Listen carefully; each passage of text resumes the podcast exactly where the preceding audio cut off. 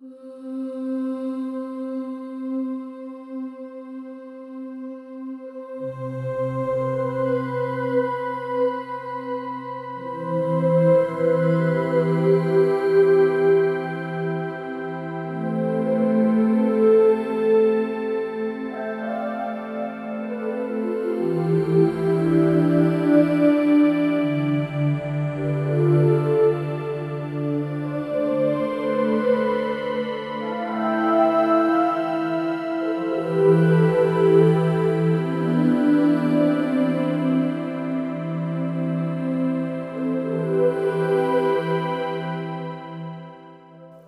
buenas, bienvenidos a Radio Sirio, transmitiendo desde las bandas de continuidad.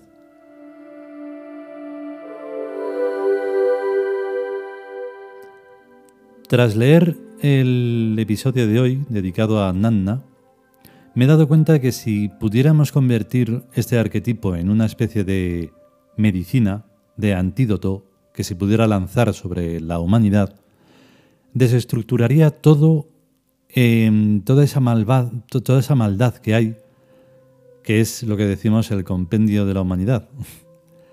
Porque si no es por una cosa es por otra, pero la maldad es lo que reina en el mundo humano.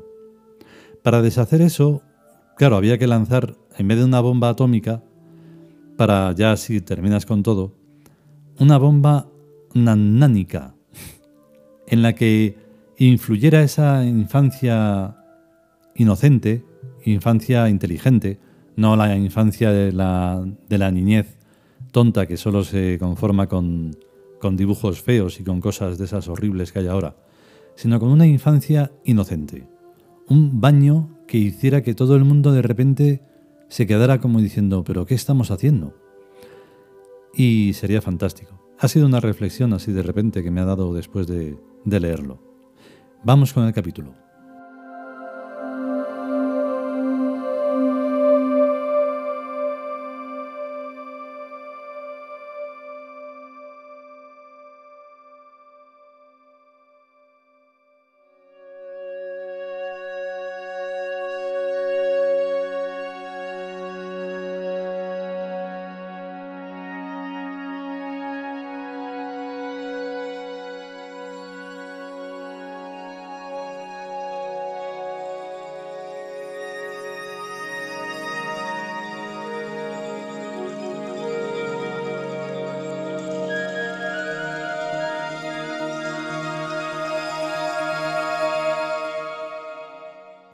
Dioses vikingos.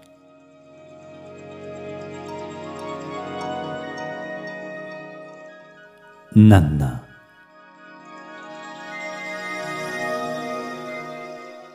Texto. Amada de Balder, diosa de la infancia y la sabiduría de la nueva era, produce ensoñaciones maravillosas y da los medios para realizarlas. Comentario.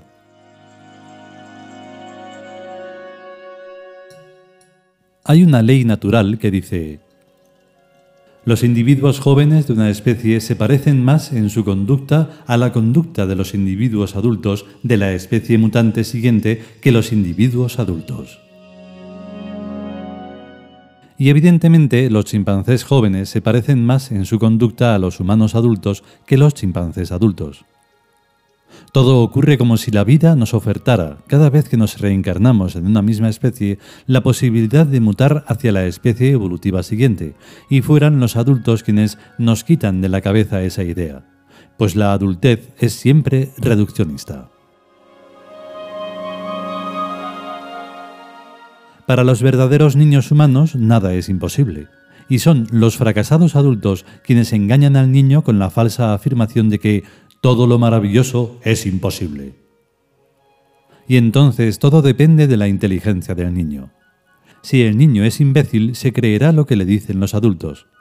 Pero si el niño es inteligente, hará análisis crítico de lo que le dicen los adultos y de cómo son esos adultos.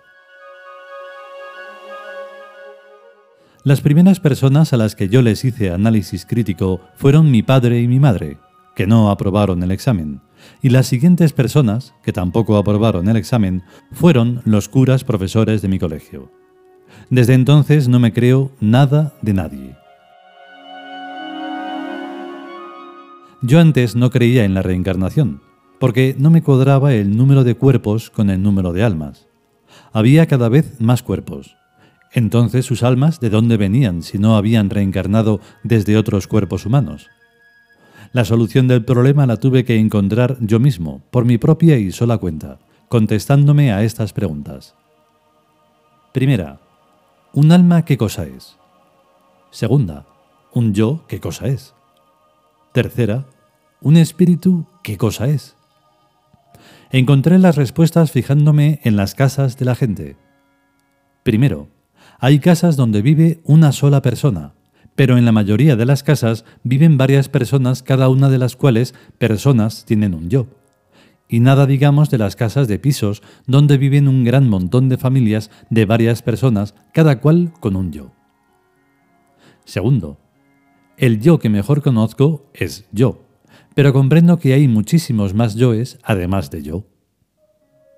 Tercero, en cuanto a espíritus los defino como principios activos, y además de yo espíritu y de yo fulano, conozco personalmente a varios espíritus encarnados y, de oídas, a bastantes más espíritus encarnados. Pero la inmensa mayoría de la gente que conozco no tienen espíritus, sino que solamente son cuerpos con almas.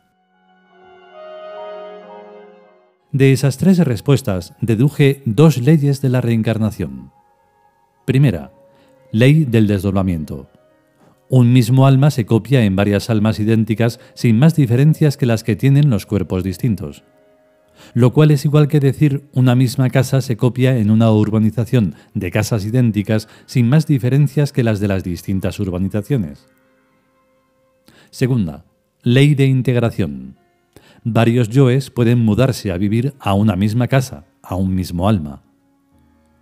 Con estas dos leyes ya no tienen por qué encajar el número de almas y el número de cuerpos. Inmediatamente comprendí que la reencarnación es universal y automática, pues cada ser tiene un yo y vive en un alma. Las almas son diferentes en cada especie de seres, lo mismo que sus casas. Cada clase de pájaros vive en nidos que son distintos unos de otros y cada clase de animales se refugian en los sitios a los que están acostumbrados. O sea, cada clase de yoes se refugian en la clase de almas a las que están acostumbrados a refugiarse. El yo de un gorrión, cuando se muere el cuerpo, se muda a otro alma de gorrión en otro cuerpo de gorrión y por eso se acuerda de cómo vuelan los gorriones y de qué es lo que comen y de todo lo demás que hacen los gorriones. A saber eso de antemano lo llamo la memoria profunda. La reencarnación está incluida en la teoría general de la realidad como las demás leyes físicas verdaderas y como todas las leyes estructurales de la geometría dinámica. En la geometría dinámica de los puntos geométricos físico y metafísico son dos aspectos de la misma cosa vista desde dentro o desde fuera. Al dentro lo llaman ahora subjetivismo y al fuera lo llaman ahora objetividad. Pero sucede que toda objetividad es subjetiva y todo subjetivismo es objetivo para quien está sintiéndolo.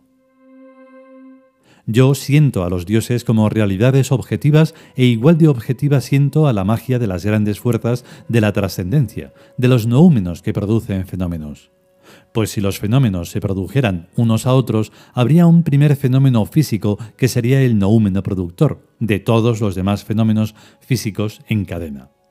Y eso, más que un absurdo, es una tontería. Así que cada fenómeno tiene su noúmeno correspondiente, esto es, un dios psíquico que realiza la función fenoménica que le corresponde a su divina estructura. Y como los dioses psíquicos están y habitan en el psiquismo humano, son los humanos tiud los únicos dioses que existen. Del nombre de la divina Nanna procede la palabra Nana, que es la canción que se canta a los niños.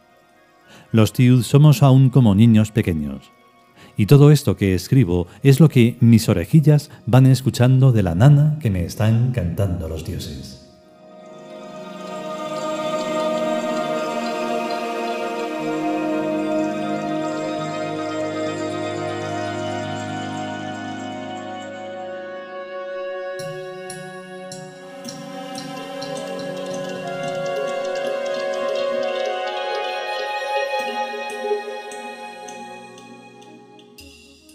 Y hasta aquí el capítulo dedicado a Nanna.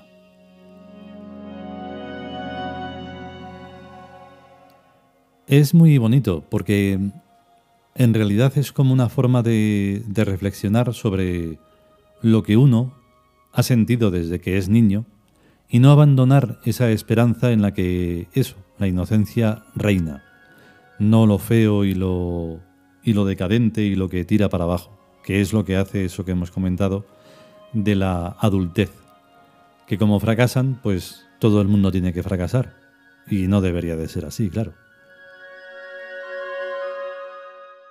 Total, que hay que mm, tener la esperanza de la inmortalidad, aunque sea a través de la reencarnación y de la que a veces hemos mencionado también, la transferencia, porque si no, volver a empezar siempre en esta especie es muy duro.